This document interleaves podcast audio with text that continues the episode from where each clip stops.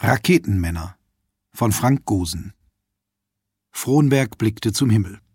Da war ein Luftballon unterwegs in seinen Garten, und daran hing ein toter Maulwurf. Mit den Hinterbeinen hatte ihn jemand an einer Kordel befestigt, die mit einem roten Ballon verbunden war.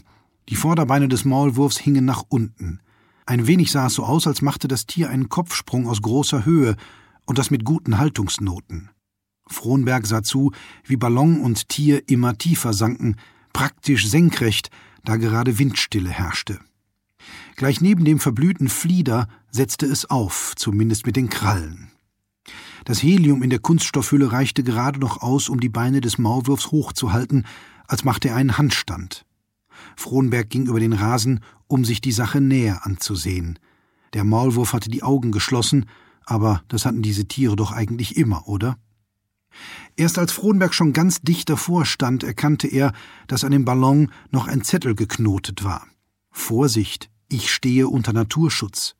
Genau darüber hatte sich offenbar jemand geärgert.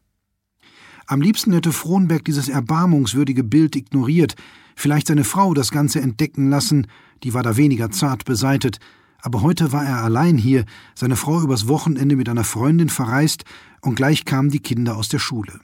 Die würden mit der Leiche am Ballon noch viel weniger zurechtkommen. Frohnberg musste sich überwinden. Er griff nach der Schnur und hob das Tier hoch. Der Maulwurf drehte sich um die eigene Achse, ganz langsam. Frohnberg fragte sich, ob das Tier schon tot gewesen war, als der Mensch, der das hier zu verantworten hatte, es an den Ballon gebunden hatte. Er trug den Maulwurf zum Haus, hielt aber inne, bevor er die Küche betrat. Er konnte das Tier schlecht in den Mülleimer werfen und trug er es bis zur Mülltonne vor dem Haus, bestand die Gefahr, dass jemand ihn sah. Das würde nur Gerede geben. Die Vorstellung, das arme Vieh im Müll zu entsorgen, war ihm insgesamt zuwider.